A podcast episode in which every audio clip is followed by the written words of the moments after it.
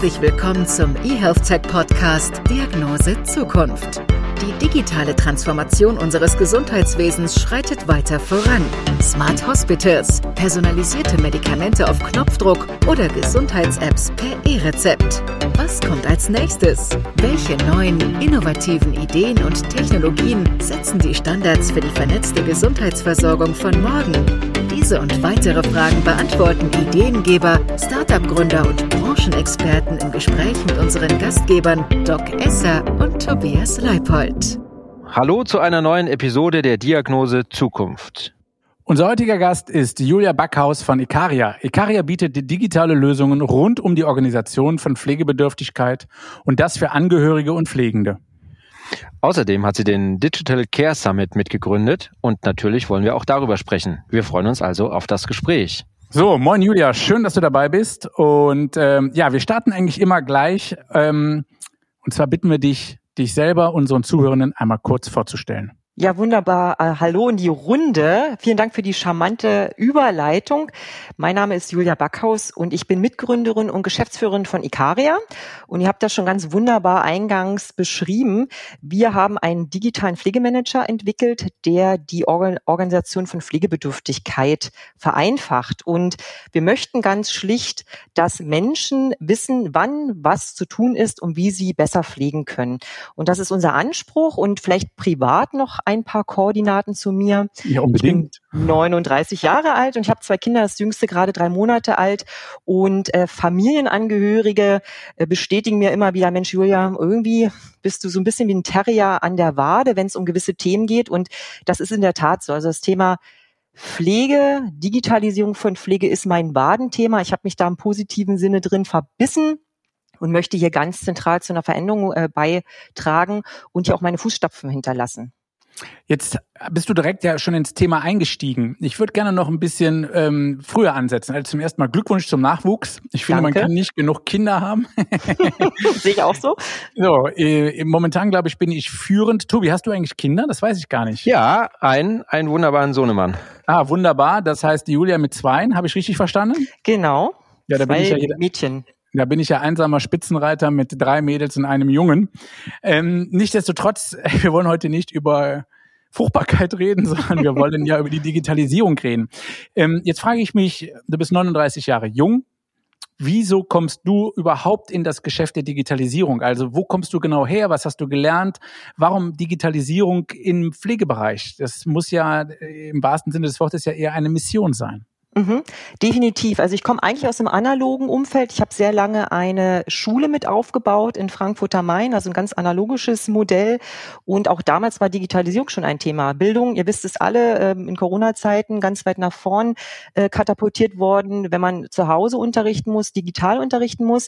Und ich konnte mich damals mit der Veränderung oder dem Veränderungsanspruch nicht ganz durchsetzen und habe mich dann selbstständig gemacht im Bereich Venture Building und habe ganz lange Startups mit begleitet, vor allem im PropTech-Bereich. Bereich, also im Gebäudebereich, wo es um Smart Tech-Lösungen geht, um digitale Lösungen geht. Und habe da festgestellt, dass natürlich äh, Leben und Arbeiten, äh, wir sind die ganze Zeit in Immobilien unterwegs. Und auch das Thema Pflege ist ein häusliches Thema. Und 75 Prozent der Menschen werden zu Hause gepflegt. Und ich bin in dem Zusammenhang in meinen Mitgründer Ken Pfefferkorn reingelaufen. Und auch der hat gesagt, Mensch, wir müssen noch irgendwas machen, damit Menschen länger würdevoll zu Hause leben können und gepflegt werden können. Und dann haben wir gesagt, die Organisation von Pflegebedürftigkeit, da drückt der Schuh, es ist sehr bürokratisch, man weiß nicht so richtig, wo man anfangen soll, man ist äh, überwältigt mit einer Pflegebedürftigkeit. Und dann haben wir gesagt, wir machen eine Lösung, um das zu vereinfachen. Und äh, meine Oma hat mir dann immer ein bisschen über die Schulter geguckt, nochmal im Geist, und hat, die hat immer gesagt, naja, Ordnung ist das halbe Leben. Und ich persönlich bin fest der Meinung, dass äh, das Thema äh, Pflege ähm, mit der Organisation einhergeht. Das heißt, Organisation ist die halbe Pflege und wenn man hier eine Lösung parat hat, dann kann die helfen, sich besser zu organisieren und besser zu pflegen zu Hause. Ja, ich glaube, das Thema Pflege wird, wird ja wirklich, ich meine, wir wissen es alle, aber es wird jetzt immer akuter und äh, das Thema wird auch immer größer. Und ich glaube, wir haben es auch gerade während der Corona-Zeiten erlebt, ähm, dass da wirklich ein Augenmerk drauf muss. Vielleicht kannst du noch mal so ein paar Vorteile von Ikaria äh, darstellen und äh, vielleicht auch äh, die, die Einsatzbereiche noch mal ein bisschen beschreiben. Mhm. Am Ende des Tages sind die meisten Dinge ganz einfach. Und so ist es auch bei Ikaria. Was haben wir gemacht? Wir sind jetzt nicht der allumfassende äh, äh Lösungsansatz für alle Probleme dieser Welt, sondern wir haben uns etwas rausgepickt, nämlich das Thema Organisation von Pflegebedürftigkeit. Und unsere Stärke ist es hier, ja, die, die Nutzerperspektive einfließen zu lassen und ganz stark vom Nutzer her zu denken und ein Angebot zu machen. Das heißt, das Thema Nutzerfreundlichkeit und durch einen komplexen Prozess führen ist ganz, ganz zentral. Und ähm, Ikaria funktioniert hier wie ein Kochrezept. So könnt ihr euch das vorstellen. Also äh, erst tust du dieses, dann tust du jenes. Äh, wir begleiten den Prozess der Organisation und geben die richtigen Informationen an der richtigen Stelle, so dass ich eben nicht dieses Überforderungsmoment habe, äh, weil googeln kann jeder, ja. Und da finde ich ganz viele Informationen, sicherlich auch zum Thema Pflegebedürftigkeit.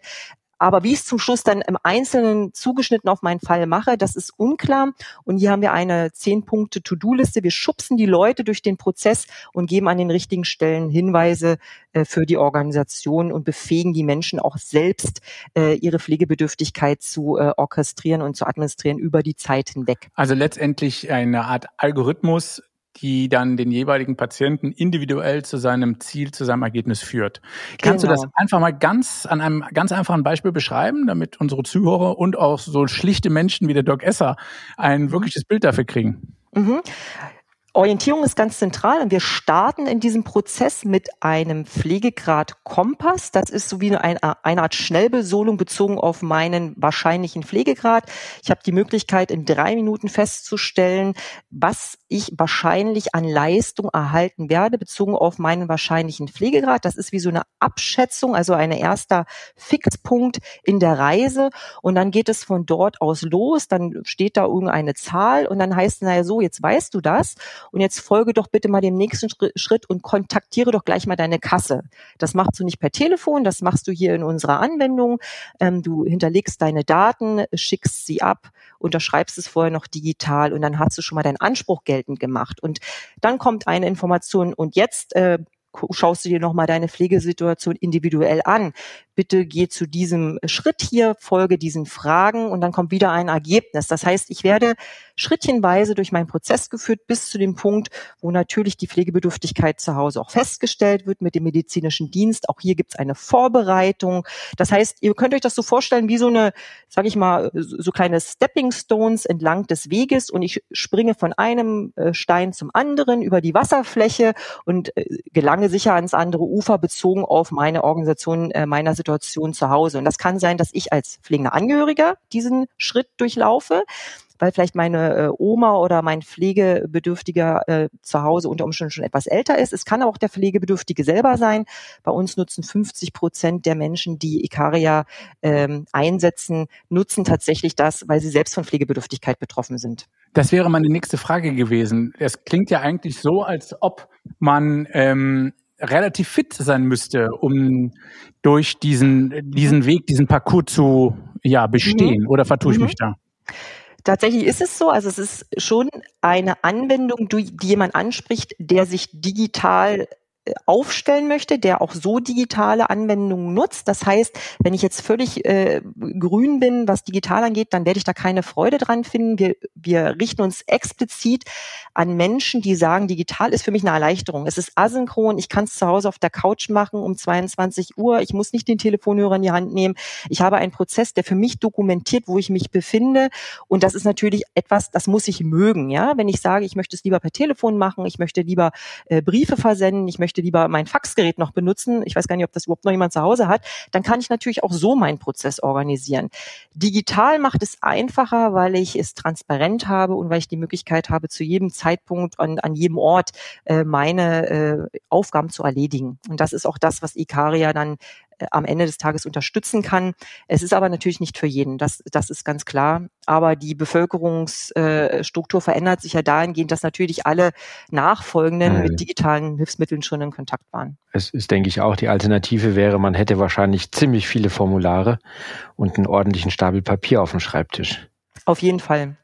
Was ich ja ganz spannend finde, ist, es geht ja oft um ja, Leistungsansprüche, die man ja erwerben möchte. Das hat ja weniger was mit Böswilligkeit zu tun, sondern einfach mit der Not, dass einfach viele Pflegebedürftige oder deren Angehörige auch zum Teil gar nicht die Kosten stemmen können. Mhm. Und äh, man muss ja auch fairerweise sagen, dass die Krankenkassen oder auch die Rentenkassen an dieser Stelle, das ist auch einem nicht immer so leicht machen. Und ihr habt ein Tool, der errechnet die Leistungsansprüche. Wie genau ist der denn? Weil das ist ja eine Wahnsinnsunterstützung äh, dann für die jeweilig Betroffenen. Mhm.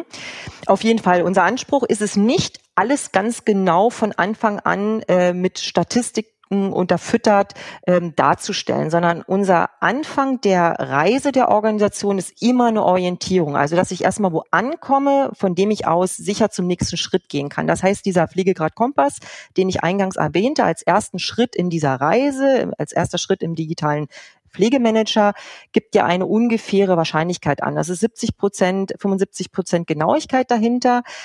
Das, damit können wir gut leben. Warum?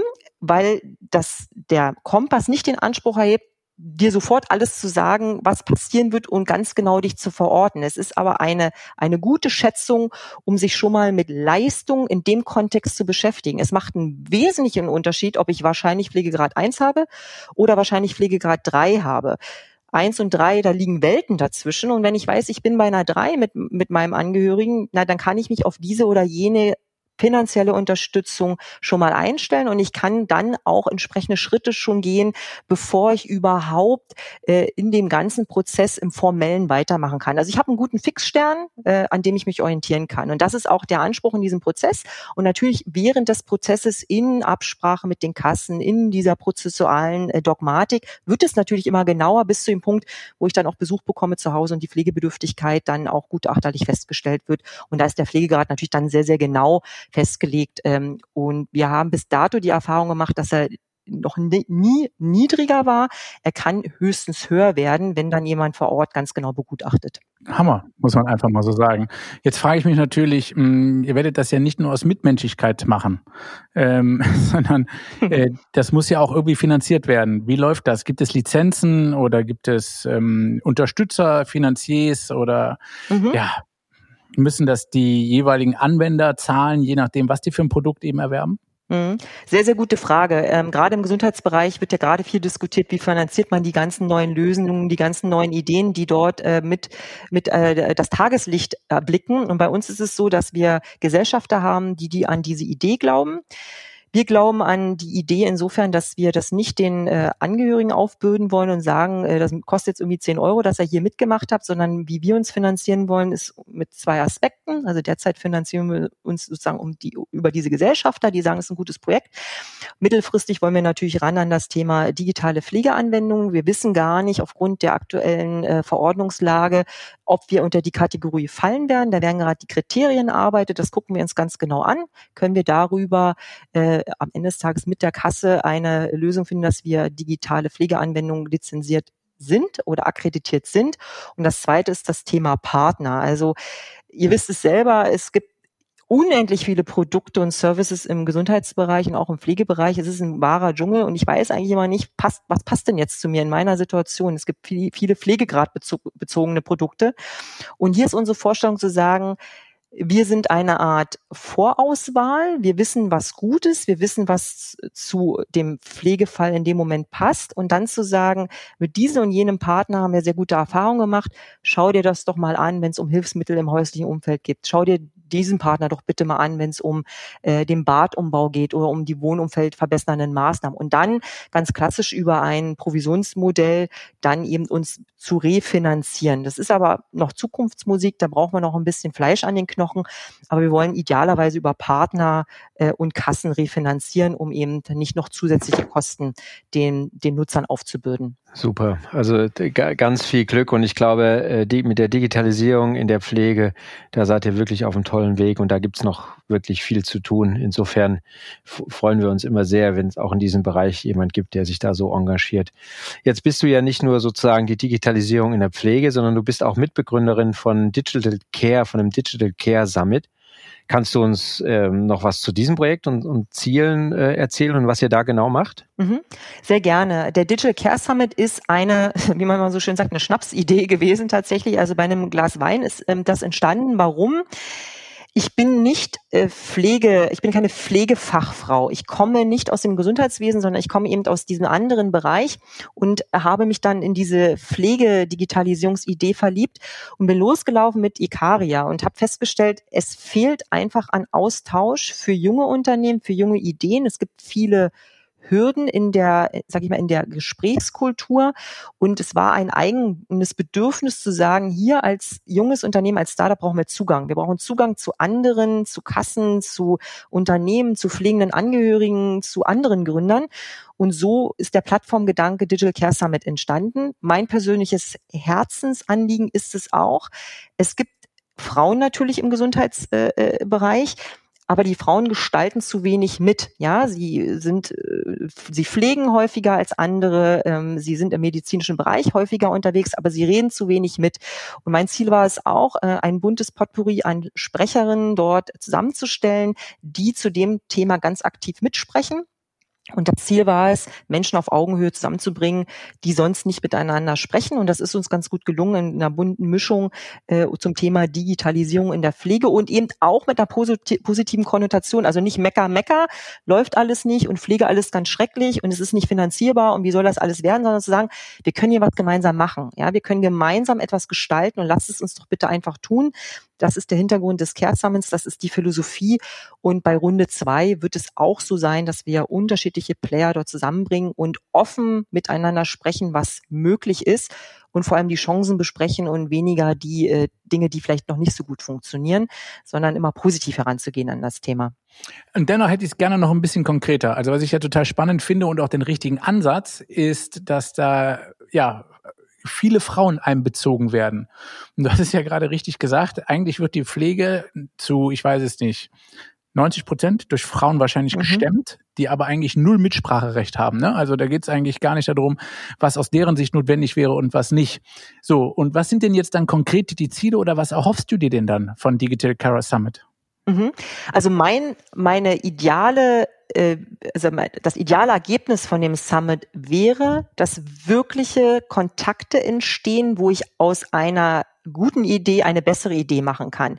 Dass es als Inspirationsplattform genommen wird und als Kontaktplattform, um den nächsten Schritt gehen zu können mit einer Idee, die ich habe oder mit einem Problem, welches ich mit mir rumtrage, wo ich eine Lösung suche. Also dass ich nicht nur rausgehe und sage, ah, das war jetzt ja eine schöne äh, Quatschrunde, ne, wo man alle ein bisschen geredet haben, sondern dass ich rausgehe und weiß, welchen nächsten Schritt ich äh, gehen kann, bezogen auf meine Position, die ich habe. Und das kann auf Kassenseite sein, dass ich mitgenommen habe, woran fehlt es denn eigentlich einem Start Startup, um eine Anwendung auf den Markt bringen zu können. Was kann ich dabei tun als Katze? Es kann aber auch sein, dass es ein pflegender Angehöriger ist, der sagt, ich wollte mich mal informieren toll, was es alles so gibt und dann den Kontakt hat, weiterzugehen äh, und dann wirklich mal eine Lösung zu Hause auch auszuprobieren oder sich aber auch als Angehöriger zu beteiligen an Studien, ähm, an Fortkommen. Also es ist an die gerichtet, die was verändern wollen und noch nicht so richtig wissen, wie sie es anstellen sollen und da die gemeinsame Power suchen in so einem in so einer Plattform. Okay. Jetzt habt ihr ja schon ein riesiges Netzwerk und äh, für dich, so höre ich es auf jeden Fall raus, sind Synergien ganz, ganz wichtig, oder? Definitiv. Also ich bin ich bin ein hochkollaborativer Mensch. Ich fühle mich dann wohl, wenn ich mit anderen etwas tun kann. Und es ist auch nicht immer alles von Erfolg gekrönt, das ist ganz klar. Ich bin aber der Meinung, dass die Komplexität dieser Welt und auch die Komplexität unseres Gesundheitswesens sich nicht von einer Arbeitsgruppe, äh, einer homogenen Arbeitsgruppe lösen lässt. Das muss diverse sein, das muss unterschiedliche Menschen an den Tisch bringen. Nur so geht es äh, voran und unser Netzwerk ist sehr, sehr groß. Sicherlich kann man an der einen oder anderen Stelle nochmal Systematik reinbringen und zu sagen, na, was machen wir denn jetzt? Wir kennen uns alle, ist ja wunderbar, aber wie können wir denn eigentlich systematisch kontinuierlich miteinander arbeiten. Das machen ja einige Vereine auch mittlerweile sehr, sehr gut in Arbeitskreisen, äh, dass man eine Systematik in den Austausch bringt. Das ist, glaube ich, ganz wichtig, weil sonst verbleibt es beim Gespräch, ja. Der nächste Schritt ist immer die Handlung. Und das ist mir im Netzwerk ganz wichtig, also nicht nur zu reden, sondern eben auch zu handeln. Das ist, das ist tatsächlich, ich weiß nicht, äh, Doc, du wirst die, die gleichen Erfahrungen haben, äh, so etwas, was wir feststellen, gerade jetzt im Rahmen der Pandemie, dass sich eben neue Partner mit neuen Ideen zusammentun äh, und äh, dass man dieses, dieses gemeinsame Entwickeln tatsächlich auch ganz neue äh, Dinge entstehen. Das finde ich äh, schön, dass es, dass es dir da auch so geht. Mhm. Ähm, glaube ich, eine absolute Notwendigkeit, oder? Auf jeden ja. Fall. Und ich glaube, es wird immer antizipiert. Ja. Genau, mhm. es wird immer antizipiert, ach, das ist das, was die anderen bräuchten. Das ist in der Pflege ja auch immer so ein Thema. Ich antizipiere, ach, die pflegenden Angehörigen bräuchten jetzt das, denen geht's hier ganz schlecht und da ganz, ja, dann frag doch einfach mal nach. Ja, das ist sicherlich auch schwierig nachzufragen, weil die sind natürlich verstreut und man kriegt die nicht so richtig gegriffen und die sind überall. Ja, aber dann probier doch nochmal einen Weg, wie man sie vielleicht an einen Tisch bringen kann. Das kann ja auch erstmal eine kleine Runde sein. Äh, aber mhm. immer äh, diese Vermutung, was der andere brauchen könnte, da weiterzugehen und wirklich zu sagen, das ist das, was er oder sie wirklich braucht, das ist ein riesiger Schritt und der wird meiner Meinung nach total unterschätzt. Genau, und dann stellt man fest, es könnte so einfach sein manchmal. Genau. Aber jetzt, jetzt haben wir heute so eine äh, wunderbare Expertin für Pflege hier äh, im Podcast. Insofern würden wir gerne noch mal ein bisschen den Blick in die Zukunft richten. Wie, wie wird sich denn Pflege in der Zukunft entwickeln? Äh, wo müssen wir denn noch drehen? Was sind denn die größten Schrauben, äh, wo wir vielleicht ran müssen? Mhm.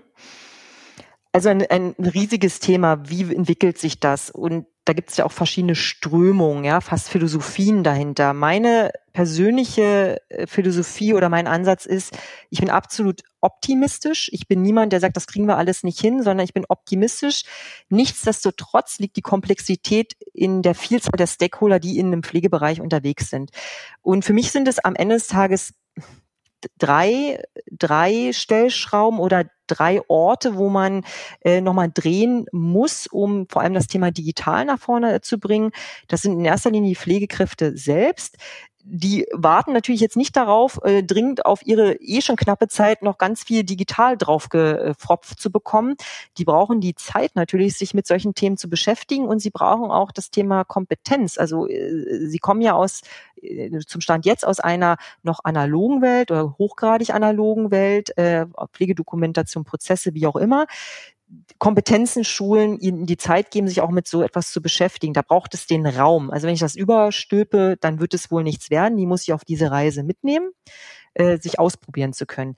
Dann die jungen Unternehmen, das ist sicherlich äh, meine Situation gerade, Klarheit über die Kriterien zur Zulassung von digitalen Anwendungen und Hilfsmitteln. Was brauche ich denn da nun eigentlich, damit ich akkreditiert werden kann, damit ich zugelassen werde? Da gibt es noch ein ganzes Tobabo und keiner weiß so richtig. Und diese Planungssicherheit ist gerade für ein junges Unternehmen mit einem relativ kurzen Finanzierungshorizont sehr, sehr wichtig. Da muss dran gedreht werden. Und jetzt durch meine Digitalbrille natürlich auch wieder das Thema pflegende Angehörige. Ich, ich entwickle dann gute Produkte und Services, wenn ich die mit dabei habe. Also auch die Möglichkeit, Pflegende damit reinnehmen zu können, äh, mit ihnen zu arbeiten, diesen Dialog auch führen zu können in der Iteration zu einer guten Lösung. Das ist sicherlich ganz wichtig und aktuell ist es sehr schwer, dort Zugänge zu schaffen. Und das bringt mich auch wieder zu diesem Summit zurück. Es ist einfacher natürlich, wenn ich so eine Plattform, so ein Event habe, wo ich Personen einladen kann und wo ich dann vielleicht auch nochmal nachfassen kann. Und das sind so die drei Gruppen, wo ich sage, da muss man ermöglichen, dass äh, digital und Veränderungen äh, zugrund zum Wohle aller auch möglich werden kann. Jetzt äh, habt ihr ein Tool, was vor allen Dingen die Patienten und die Angehörigen unterstützt ähm, in dem ganzen Wahnsinn der Formularitäten. Wie sieht's aus mit den Pflegeträften? Ähm, ich hatte zuletzt äh, ein Symposium mit einem Pflegedirektor von ähm, sehr großen Kliniken hier im Ruhrpott und äh, der hat unfassbar viele Maßnahmen aufgezählt, was die machen, um Pflege zu gewinnen. Das ging hin bis äh, zu diesem 50-50-Modell. Das heißt, man arbeitet 50 Prozent etwas mehr und bekommt dann wiederum ein halbes Jahr frei bei vollem Lohnausgleich. Ähm, und sagte, und am Ende des Tages kommt dann eben doch keiner. Wie können Menschen wieder für diesen Berufszweig gewonnen werden? Was denkst du? Mhm.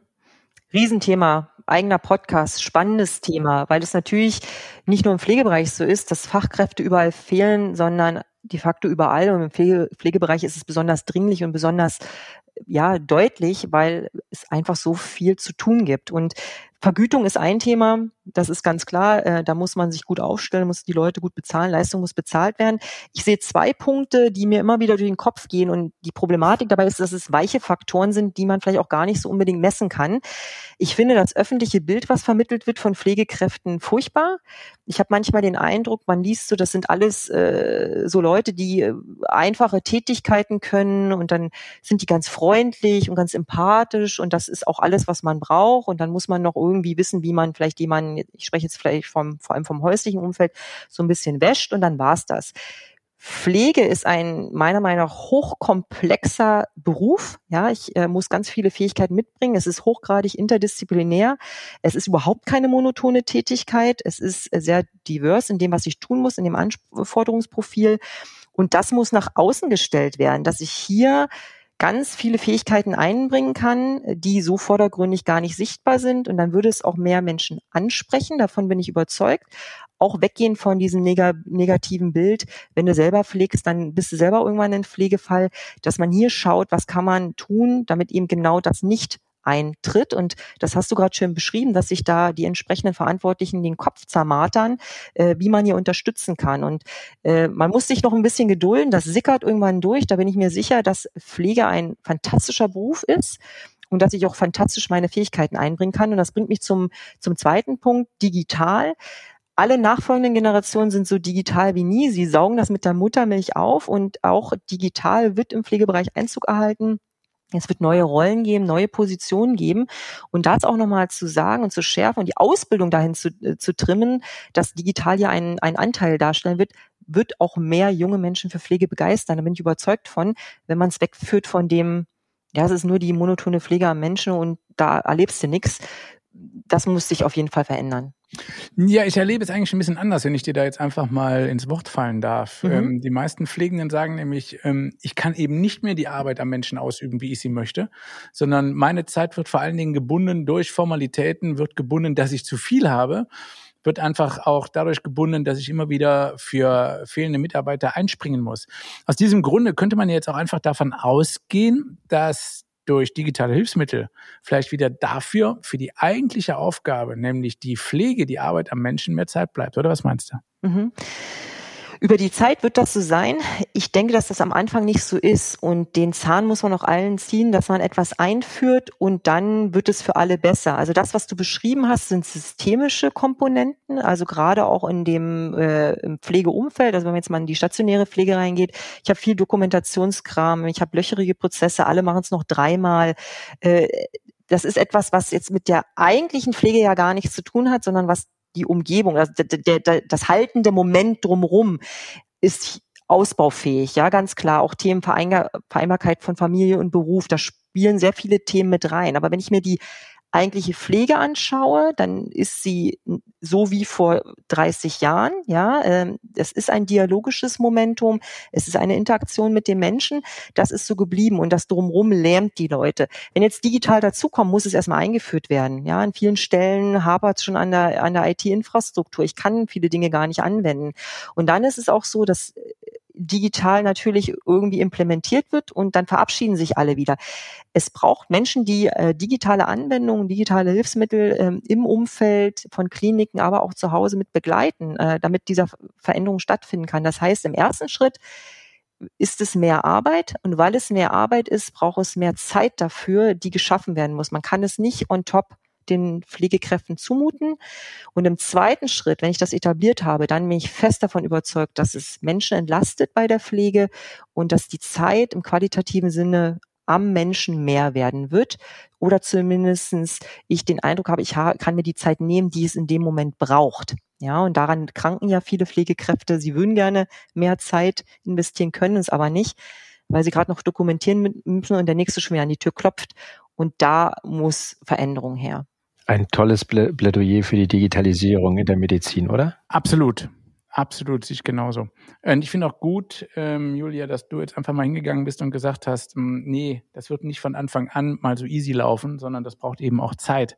Das ist, glaube ich, was viele immer wieder vergessen. Nur weil man etwas neu etabliert, heißt das ja nicht, dass damit alle Probleme im selben Moment verschwunden sind, sondern da treten ja meistens erstmal die mhm. ganz normalen äh, Probleme auf, die man eben hat, wenn man etwas Neues einführt. Ich denke auch, dass die Digitalisierung in der Pflege unheimlich viel Zeitersparnis bringen wird, aber dass wir eben erstmal einige Prozesse so organisieren, dass die sich so eingeschliffen haben, dass man eben daran keine Zeit verliert. Spannend, super spannend, oder Tobi? Das denke ich, dass du das genauso siehst. Jawohl, unbedingt. Und äh, wir sind leider schon wieder fast am Schluss angelangt, Julia. Und jetzt möchten wir natürlich noch wissen, okay, was hast du für eine analoge Gewohnheit, die sich aber definitiv nicht digitalisieren lässt? Das ist eine sehr, sehr gute Frage. Und ich halte sie mit Stolz, diese analoge Angewohnheit, die ich euch gleich erzähle. Und zwar habe ich die, die Macke, dass ich Ideen mit einem Bleistift auf ein weißes Blatt Papier schreibe. Ich liebe dieses Kratzgeräusch. Und das werde ich mein ganzes Leben lang so tun. Das habe ich schon immer so getan. Und das kann man mir nicht wegdigitalisieren. Ich versuche es hin und wieder mal mit äh, irgendwelchen Trello-Boards und irgendwie Notizlisten und, und, und Gedöns. Geht bei mir nicht. Ich muss es aufschreiben und dann freue ich mich, dass ich was geschrieben habe und von dort ausgehend verfeinere ich Ideen und irgendwann überführe ich die digital. Aber für den Urknall in meinem Kopf brauche ich ein weißes Blatt Papier. Dann hoffen wir doch, dass du noch viel weißes Blatt Papier äh, bei dir hast und äh, genug Spitze, um den Bleistift zu spitzen. Äh, und freuen uns auf deine Ideen. Ähm, das am Rande hier einmal vielleicht erwähnt, tatsächlich bei aller Digitalität. Ich arbeite auch mit so kleinen Pinzettis, kleinen, Pin, kleinen Post-its. Ähm, weil es tatsächlich das einfachste und das schnellste manchmal ist, um was aufzuschreiben. Nachher wird natürlich alles digital. Aber liebe Julia, jetzt. Du arbeitest wirklich mit Post-its, ja? Jawohl. Ich auch. Also also ich habe noch Privatsprechstundenzeit. Wenn ihr euch da mal behandeln lassen wollt, fühlt euch frei. ich, ich, wollte schon immer mal zu dir in die Praxis. Das kann ich verstehen. Liebe Julia, wir würden dir gerne die letzte Frage stellen, die uns immer noch und unsere Zuhörer interessiert, und zwar, wie deine persönliche Diagnose Zukunft lautet. Hm, Super Frage. Ich würde sie gerne zweigeteilt beantworten. Einmal ein bisschen Sehr philosophisch gerne. und einmal ganz handfest. Philosophisch, ich bin absolut überzeugt davon, dass wir gemeinsam diese, ja, diese Nuss knacken werden, was Digitalisierung in der Pflege angeht. Das dauert noch ein bisschen, aber es wird kommen. Und das zweite, Pflege wird in der Zukunft durch digitale Hilfsmittel unterstützt werden und das zum Wohle aller Beteiligten. Und ich glaube ganz fest, dass wir immer überschätzen, was sich in den nächsten zwei Jahren vielleicht tut. Ja, da sind wir alle ein bisschen ungeduldig und wir würden da gerne mehr sehen. Aber wir unterschätzen ganz fundamental, was in zehn Jahren sein wird. Und da wird genau dieses Bild, was ich gerade gezeichnet äh, habe, hoffentlich umgesetzt sein, dass nämlich digitale Hilfsmittel äh, ja eine ganz ganz normal sind im pflegerischen Umfeld und dass Menschen sich davon entlastet fühlen und besser pflegen können und beruhigter auch pflegen, nämlich genau da, wo sie gebraucht werden am Menschen.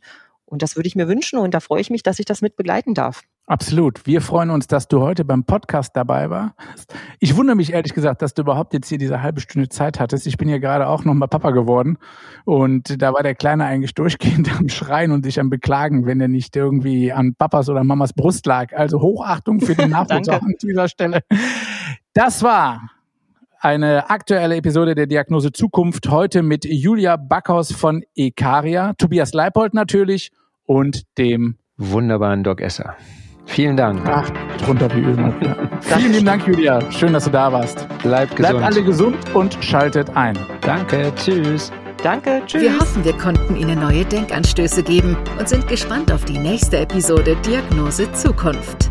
Was denken Sie, wie die Digitalisierung die Gesundheitsversorgung verändert? Wir freuen uns auf Ihre Meinung, neue Ideen und Gedanken.